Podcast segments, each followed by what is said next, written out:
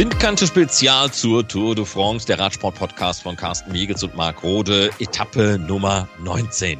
Der Podcast Windkante Tour de France wird präsentiert von Abus, offizieller Partner von Movista Team. Ja, der Carsten wollte mir gestern weismachen, dass er bereits 1846 mit mir in Nevada Rad gefahren ist. Hier mal der Faktencheck. Ich zitiere mal aus der Wikipedia. Nevada ist ein Bundesstaat im Westen der USA. Nevada trat im Jahr 1864 als 36. Bundesstaat den Vereinigten Staaten bei. Merkst du was? Hatte ich 46 gesagt, dann habe ich die beiden Zahlen verwechselt. Hat ja noch nicht mal was mit alternativen Fakten zu tun. Ne? Man, muss immer, man muss immer alles nachkontrollieren. Ja, ja was der Miegels erzählt, ne, genau. ja, heute so eine Etappe. Wie hat meine Mama früher immer gesagt, Vertrauen ist gut, Kontrolle ist besser. Ja, das kam mir schon gestern ziemlich seltsam vor. Aber gut, ich möchte dir da auch nicht in den Rücken reinfallen. Ich wollte das nur mal gerade gerückt haben, ja, falls danke. wir Post bekommen über unsere äh, Internetseite windkante.org. Äh, und da kann man uns ja auch schreiben, nicht, dass ein Historiker ankommt und sagt, ey, ihr beiden Quatschtüten, ihr habt ja gar keine Ahnung, fehlt euch denn da das Touristenbuch der Tour de France? Okay, ich habe ja heute Morgen gelernt, dass äh, viele, viele Podcasts sowas äh, wie Trash-Podcasts sind, aber das wollen wir ja nicht machen. Ne? Wir, wollen, wir wollen ja gescheite Le Dinge erzählen. Wir wollen die Leute ja informieren, die Zuhörer. Das Richtig. Ja Und wir holen auch nur die Topstars in unser Programm rein, wie zum Beispiel Peter Sagan, der vor dem Start dieser 19. Etappe vom Bourg-en-Bresse nach Champagnol das Folgende gesagt hat. Uh, personally, yeah, it's nice uh, to finish the climb stages and uh, yeah, we have uh, last three days, two stages for a sprint, I think. Then uh, you will see green jerseys. Uh, I think uh, almost done because I'm losing a lot of points, but still. Uh, Ich übersetze das nochmal ganz schnell. Persönlich gut durch die Kletteretappen gekommen. Drei Etappen sind noch übrig. Grün ist eigentlich schon verloren, denn er hat zu viele Punkte liegen gelassen. Aber er versuche sein Bestes noch einmal und mal sehen, wie es dann im finalen Sprint des Tages aussehen wird. Soweit Peter Sager. Tja, diese Etappe, die sah ja vom Papier her, pff, hat man so gedacht, ja, da ist ja nichts drin, so ein Berg der vierten Kategorie, der Zwischensprint, trolala. Das wird irgendwie einen Massensprint geben, nochmal eine zusätzliche schöne Chance für die Sprinter. Nee, ganz so war das dann ja doch nicht. Nee, es war eine der schönsten Etappen dieser Tour de France, muss ich ganz ehrlich sagen. Auf der einen Seite ist schon fast wieder ein bisschen traurig, dass die Tour am Sonntag zu Ende geht, wenn wir auch glücklich darüber sind, dass wir die drei Wochen überstanden haben. Aber die Etappe heute, die hat es wirklich nochmal in sich gehabt. Äh, du hast ja gerade gesagt, eine der leichten, vielleicht ein Massensprint, gab ja heute nochmal 50 Punkte für den Etappensieger. Es waren aber 166 Kilometer, dann wieder diese 6,2 Kilometer neutralisiert und 2800 Höhenmeter. Das war schon noch mal ein ordentliches äh, Stückchen, das dort zu fahren war. Hoch und runter, hoch und runter. Und ich fand das Finale, muss ich sagen, rund um äh, Champagnol dort auch schön, diese kleinen, schmalen Straßen rechts und links. Ich liebe sowas, muss ich äh, ganz ehrlich gestehen. Und insofern war das wirklich eine wunderschöne Etappe und das haben auch Jens Vogt und Robert Bengsch vorhin nochmal gesagt. Wir haben uns direkt nach der Etappe über den Verlauf nochmal unterhalten. Das sind ja so die typischen Gespräche. Bei Vogt ist es ganz schlimm, der kann die Klappe dann gar nicht halten. Ich meine das wirklich mit viel Respekt, aber er muss das Ganze dann nochmal durcharbeiten, diese und jene Situation durchdiskutieren. War klasse, hat uns gefallen und dir, glaube ich, auch, Marc.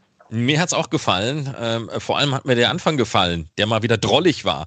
Remy Cavagna knallt raus, als würde es keinen Morgen geben. Klar, der Mann ist französischer Zeitfahrmeister, darf dann eben auch morgen das neue Trikot dann tragen auf dieser vorletzten Etappe.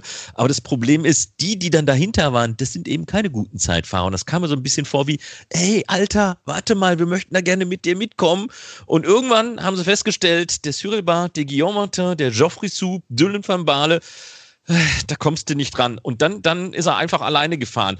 Ob Remy Cavagna das so geplant hatte, bleibt mal, bleibt mal, weiß ich auch nicht. Bleibt mal offen irgendwie.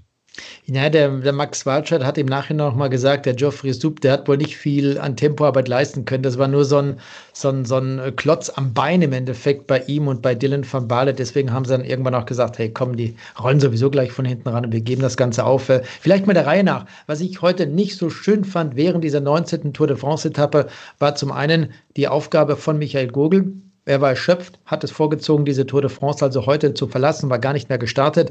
Castro Viejo aus Spanien, gestern noch ein erfolgreiches Team, Ineos, zu dem er gehört. Er hat die Tour de France heute auch verlassen. Warum? Ganz einfach zu erklären. Ähnlich wie bei Stefan Küng. Er bereitet sich auf die Weltmeisterschaft im Einzelzeitfahren vor und möchte jetzt einfach noch ein paar Tage Erholung haben, um eben dann im Einzelzeitfahren in Imola auch entsprechend schnell und frisch an den Start gehen zu können. Und dann gab es heute während der Etappe die Aufgabe von Lukas Pöstelberger aus der Borans Grohmannschaft. Der wurde von einer Wespe in den Mund gestochen und dadurch gab es eine allergische Reaktion. Sie haben ihn kurz äh, medizinisch versorgen müssen und damit ist er raus. Aber es gab vorhin schon wieder Entwarnung von Seiten des Teamarztes. Ist alles okay? Es geht ihm nicht schlecht. Da gibt es ja die schlimmsten Geschichten über solche allergischen Reaktionen. Also Lukas Pöstelberger, er ist raus aus der Tour. Das ist die schlechte Seite. Die gute, es geht ihm gesundheitlich wirklich sehr gut. Und ja, dann können wir mal anfangen, Marc. Äh, du hast ja schon über diese Fluchtgruppe gesprochen, die es heute gab. Und Remy Cavagna, als er alleine vorne war, er hat sich dann gleich mal den Sprint bei der Bergwertung sichern können, hatte dort äh, einen Punkt erhalten. In der Bergwertung bleibt eben erst einmal Richard Carapaz auch der Führende nach dieser Etappe, denn es gab heute nur eine Bergwertung und einen Zwischensprint. Aber es war schön zu sehen, wie er dort vorne eben auch in Zeitfahrmanier, du hast ja erwähnt, er ist der französische Zeitfahrmeister, unterwegs war und auch Remy Cavagna werden wir ganz bestimmt bei der WM im Einzelzeitfahren sehen. Das war ja heute, ja, wenn man so möchte, so ein bisschen das abschließende Training für die Zeitfahr-WM in Rennmontur dort unterwegs zu sein, alles drumherum, was dazugehört. Und er hatte sich also nochmals getestet. Da ist er dort mit einem Schnitt von 55 zum Teil durchgeknallt. Also das war schon extrem schnell, hatte aber den allerdings auch ein bisschen Rückenwind zu diesem Zeitpunkt. Das kam dann noch dazu.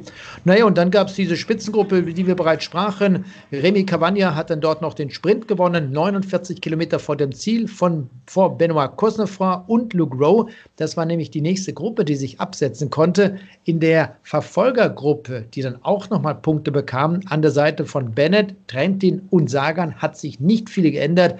Das können wir eigentlich gerade mal zur Seite schieben. Das bedeutet, Bennett bleibt nämlich auch in der Punktewertung an der Spitze. Spitze. Aber das Finale, Marc, das fand ich persönlich eben, wie ich vorhin schon mal sagte, große Klasse mit dieser Spitzengruppe, die sich dann gebildet hat. Da war richtig Dampf drin und wir hatten ja auch mit Nikias Arndt einen deutschen Fahrer dort vorne in dieser Gruppe. Für uns sicherlich auch etwas ganz Nettes, Interessantes, aber er war nicht der Einzige. Peter Sagan gehörte dazu, Kaspar Askren gehörte dazu, Sam Bennett war mal irgendwann mit dabei, dann hatten wir Pierre Roland und Matteo Trentin in dieser Fluchtgruppe und am Ende sind dann nochmal wie viel? Zwölf übrig geblieben und die haben dann den Sieg unter sich ausgemacht mit einem wahnsinnig starken Sören Kroh Andersen. Ja, es ist schon wirklich drollig, wie viel Wiederholungen es bei dieser Tour de France gibt. Ja, ich habe ja schon den einen Tag gedacht, äh, Déjà-vu. Carapaz, Kemner, äh, Alaphilippe, das sind immer die gleichen Typen, die so drei Tage am Stück hintereinander in den Fluchtgruppen waren. Äh, und jetzt auch, äh, ja, mit Søren Kroh Andersen, der das Ding ja dann letztlich abgeschossen hat, aus eben einem sehr gelungenen Angriff, ziemlich weit vor dem Ziel, wie in Lyon, als er den ersten Sieg hatte. Und im Sprint dahinter, Luka Meskes, ganz genau so wie heute. Also auch da schon wieder Parallelen. Das war so. Und äh, so wie Sören Kroh Andersen es heute gemacht hat. Das war wirklich genial. Das war auch noch ein Punkt, den wir vorher noch mal angesprochen haben. Erst dieser Angriff von Matteo Trentin, Sagan und Bennett am Hinterrad, weil sie ganz genau wussten, dem musste folgen, wenn der geht.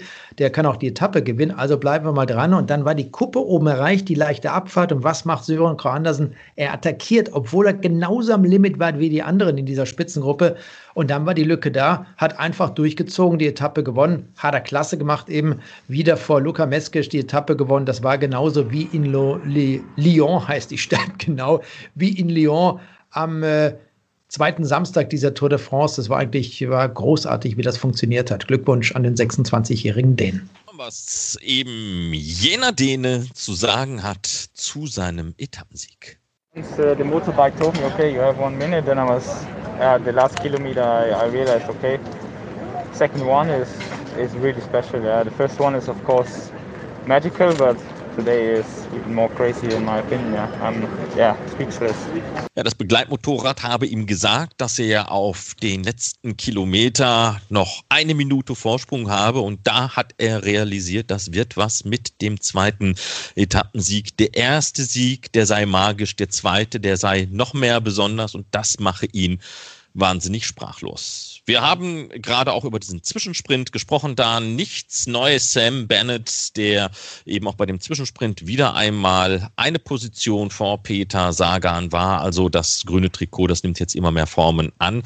Und äh, darüber spricht Lennart Kemner über genau diese Situation mit dem grünen Trikot. Die Frage war, man hatte es ja probiert, Peter Sagan ein weiteres Mal in Grün in Paris zu haben. Das habe so nicht funktioniert. Auch die gesamte Arbeit, die Borans Grohe heute gemacht hat, am Ende nicht so gelungen. Leonard Kemner. Vielleicht nicht unbedingt das Glück auf seiner Seite in dem Fall. Aber die anderen Leute sind halt auch nicht, nicht schlecht. Ne? So ein Sören, der kann halt auch richtig treten. Ich kenne ihn vom Sunweb, der ist taktisch auch schlau. Und daher ist keine Schande, da zu verlieren ja, wir wollten eigentlich zum Sprint kommen und äh, ja, das Feld zusammenhalten. Sind wahrscheinlich selber einen Tick zu schnell gefahren und haben so das Rennen wieder ein bisschen zu sehr aktiviert. Und am Ende geht halt die Siegmann-Gruppe, wo wir zum Glück äh, Saga mit drin hatten, was sehr gut war. Aber ja, trotzdem eigentlich nicht optimal gelaufen. So, das nochmal diese beiden O-Töne. Und äh, wenn du nichts weiter hast, wollen wir mal auf die Gesamtwertung schauen? Ja, ich wollte nur noch mal zwei, drei Sachen zu dieser Tageswertung sagen. Zum Sieg von Sören K. Haben wir genug gesagt, muss man nicht mehr. Luca Meskic ist Etappenzweiter geworden. Jasper Stuyven, Greg van Avermaet, Oliver Nasen, drei Belgier auf den Plätzen drei bis fünf. Und ein Ergebnis eben, das von Nikias Arndt, müssen wir an dieser Stelle sicherlich noch erwähnen. Der ist heute Sechster geworden. Die werden zufrieden sein, denn sein Teamkollege Andersen war vorne, hat die Etappe gewonnen. Niki wurde dann noch Sechster, zeigt damit auch, dass er eine gute Form hat. Nikias Arndt wird ja auch bei der Straßenwem, das heißt dem Zeitfahren in erster Linie an den Start gehen. Und dann folgten eben weitere Fahrer aus dieser Spitzengruppe. Und es war dann nochmal so eine Dreierkonstellation mit Hugo Hofstetter, Brian Kukar und Edward Bossenhagen, die fast vier Minuten hinter dem Etappensieger das Ziel erreichte. Und Robert Riesing, Nils Pullit, das waren denn die ersten aus dem großen Hauptfeld heraus. Und wir haben ja gesehen, die sind da ziemlich ordentliche Piano ins Ziel gefahren, sodass wir unterm Strich 146 Fahrer im Ziel hatten. Der einzige oder die einzigen, müssen wir wieder sagen, die mit einem etwas größeren Rückstand reingekommen sind, waren Caleb Youn, Frederik Frieson und Roger Kluge. Alle drei aus der Mannschaft Lotto Sudal. Das heißt, die haben sich dort wieder einmal an die Seite von Caleb Youn geschert, der nämlich große Probleme heute hatte, im Hauptfeld zu bleiben auf diesen letzten 20, 25 Kilometern. Und jetzt haben sie das Ziel erreicht was Sie in den letzten Tagen immer wieder angesprochen haben. Wir möchten dazu beitragen, dass Caleb Youn diese Rundfahrt nicht vorzeitig, weil er kaputt ist oder außerhalb der Karenzzeit den Zielstrich erreicht, rausgenommen wird, sondern wir wollen ihn nach Paris bringen. Und das haben sie heute wieder eine Etappe mehr geschafft. Morgen im Zeitfahren sollte das für Caleb Youn kein Problem sein. Und damit wird er am Sonntag in Paris nochmal um seinen dritten Tour de France-Etappensieg sprinten können. Ja, eigentlich äh, können wir diese ganzen Gesamtwertungen heute auch ziemlich kurz halten, denn es ist nicht wirklich wesentlich was passiert. Primus Roglic weiterhin der Führende, 57 Sekunden vor Pogacar, 1,27 vor Michael Angel Lopez auf den vordersten Plätzen. Da hat sich überhaupt gar nichts getan. Das wird sich dann auf der 20. Äh, Etappe ändern. Ja, und das mit dem grünen Trikot haben wir ja gerade schon gesagt. Die Nummer ist jetzt de facto durch. Ja, die ist eigentlich ziemlich durch. Das hat auch Peter Sagan heute vor dem Start schon mal irgendwie so angesprochen. Äh, grünes Trikot in seiner typischen Art und Weise. Matteo Trentin, das wäre der Mann, der vielleicht noch Platz 2 in, Paris in der Punktewertung einnehmen könnte. Denn Italiener hat in der Punktewertung gerade mal 14 Zähler Rückstand auf Peter Sagan. Da geht es am Ende nicht zwingend um Platz zwei, um eine bessere Ausgangslage, sondern da geht es um Geld in dieser Sonderwertung. Auch vielleicht ein Thema, das wir am Sonntag nochmal ansprechen können oder vielleicht auch morgen, was die Mannschaften bisher verdient haben. Aber Bennett, der wird glücklich sein, denn er ist auf jeden Fall dem Ziel, grün in Paris zu gewinnen, einen Schritt näher gekommen. Und auch bei den anderen Sonderwertungen hat es äh, keine Verschiebung gegeben. Es gab sowieso heute nur einen einzigen Bergpunkt. Richard Carapaz weiterhin diese zwei Zähler vor Pogacar, Primus Roglic da auf der drei. Die Berg Knackpunkte morgen auf diesem Zeitfahren zum Planche de Belleville ist es ja so, dass vom Fuße des Berges an die schnellste Zeit ins Ziel dann eben als Bergwertung genommen wird. Und da wird es dann eben die Entscheidung geben in dieser Sonderwertung. Genau, so sieht es aus, völlig richtig. Das sind 5,9 Kilometer, da wird die Zeit genommen. Ich persönlich drückt ja eher Richard Carapaz die Daumen, weil ich es stark finde, wie er hier bei dieser Tour de France unterwegs war. Und wenn er die Bergwertung nicht gewinnen sollte, muss man sich mal vorstellen, gestern im Ziel dieser 18. Etappe wurde sein Teamkollege aus Polen, Michael Kwiatkowski, nach vorne geschickt. Er sollte die Etappe gewinnen. Carapaz hat gesagt, komm, ich gewinne die Bergwertung, du die Etappe. Und wenn er dann am Ende nicht die Bergwertung gewinnt, wäre das schade. Und auf der anderen Seite muss ich ganz ehrlich sagen, warum sollen die beiden Slowenen, Pogacar und Primus Roglic, alles abräumen? Die anderen wollen doch auch ein bisschen was haben. Alles beim Alten, auch im weißen Trikot. Pogacar da weiterhin äh, vorneweg. Und die Teamwertung Movistar weiterhin die Nummer 1, 24 Minuten 36 vor dem Team Jumbo Fisma, Bahrain, McLaren auf der 3. Wie gesagt, da hat es heute in all diesen Wertungen überhaupt keine Veränderungen gegeben auf den vordersten Positionen. Deswegen können wir das auch ziemlich kurz abhandeln. Blicken wir voraus auf den nächsten Tag? Ja, Zeitfahren, 36 Kilometer, bitte. Ja, vorletzte Etappe dieser Tour de France ist zugleich auch das einzige Zeitfahren dieser Tour. 36 Kilometer rundgerechnet zum Planche de Belfi. Zum fünften Mal ist dieser Berg im Programm der Tour de France zu finden. Sechs Kilometer lang bei 8,5 Prozent dieser letzte Anstieg, maximal bis zu 20 Prozent. Und dieser Zielort, der befindet sich in dem Vogesen. Der Berg, der hat seinen Namen aus dem 15. Jahrhundert. Verzweifelte Frauen aus dem Tal, die flüchteten dort hinauf, als die Schweden als Kriegspartei im Dreißigjährigen Krieg ein Massaker angerichtet haben. 1635 fielen die Schweden dort ein und töteten einen Einwohner nach dem nächsten. Die Frauen, die konnten zunächst fliehen, wurden aber später gestellt, worauf diese in Verzweiflung und im tiefen Winter in einen zugefrorenen See sprangen und starben dort ebenfalls. Also eine tragische Geschichte. Ein Zeitfahren am letzten Tourtag, das ist nichts Neues, gerne genommen bei allen Ausgaben zwischen 2002 und 2008, 2010, 11, 12, 14, 17, wobei es an jenen Tagen nur einen einzigen Wechsel an der Spitze der Gesamtwertung gab, bevor man dann Paris erreichte. Und das war 2011 als die Tour de France von Cadel Evans gewonnen wurde. Ja, aber das könnte morgen auch der Fall sein, ne? wenn man mal überlegt, 57 Sekunden Abstand zwischen Roglic und Pogacar in der Gesamtwertung ist nicht wirklich viel. Es wird auch spannend, was weiter unten passiert zwischen Valverde, der ist Zehnter, Dumoulin zum Beispiel, Caruso und auch Rigoberto Rahn und Adam Yates. Also wird es schon noch einige Veränderungen in der Gesamtwertung geben. Also das Einzelzeitfahren morgen ich freue mich drauf. Es wird ein noch einmal langer Tag, denn am Anfang werden halt viele Herren zu sehen sein, die sagen, oh ja, Zeitfahren, komm, irgendwie Zeitlimit reicht und orgeln da irgendwie ins Ziel. So richtig spannend wird es dann halt eigentlich erst am späten Nachmittag. Aber es wäre schon schön, wenn Sie bei Eurosport oder GCN schon vom ersten Fahrer an dabei wären. Machen wir Feierabend, ja, ne? Ja, ich muss da nichts hinzufügen. Du hast wieder das letzte Wort, Marc. Ich erinnere mich, dass ich in der ersten Woche, als die Tour de France so gerade anfing zu rollen, Fahrt aufgenommen hatte, ich ab und zu mal das letzte Wort hatte oder haben durfte, darf ich ja sagen. Und jetzt hast du einfach mal das letzte Wort. Wir sind im Finale der Tour. Ja, der Kapitän ist erschöpft und der Wasserträger hat noch was in den Beine drin. Also, genau, ich muss. Schönen Abend oder guten Morgen. Bis morgen. Der Podcast Windkante Tour de France wird präsentiert von Abus, offizieller Partner von Movista Team.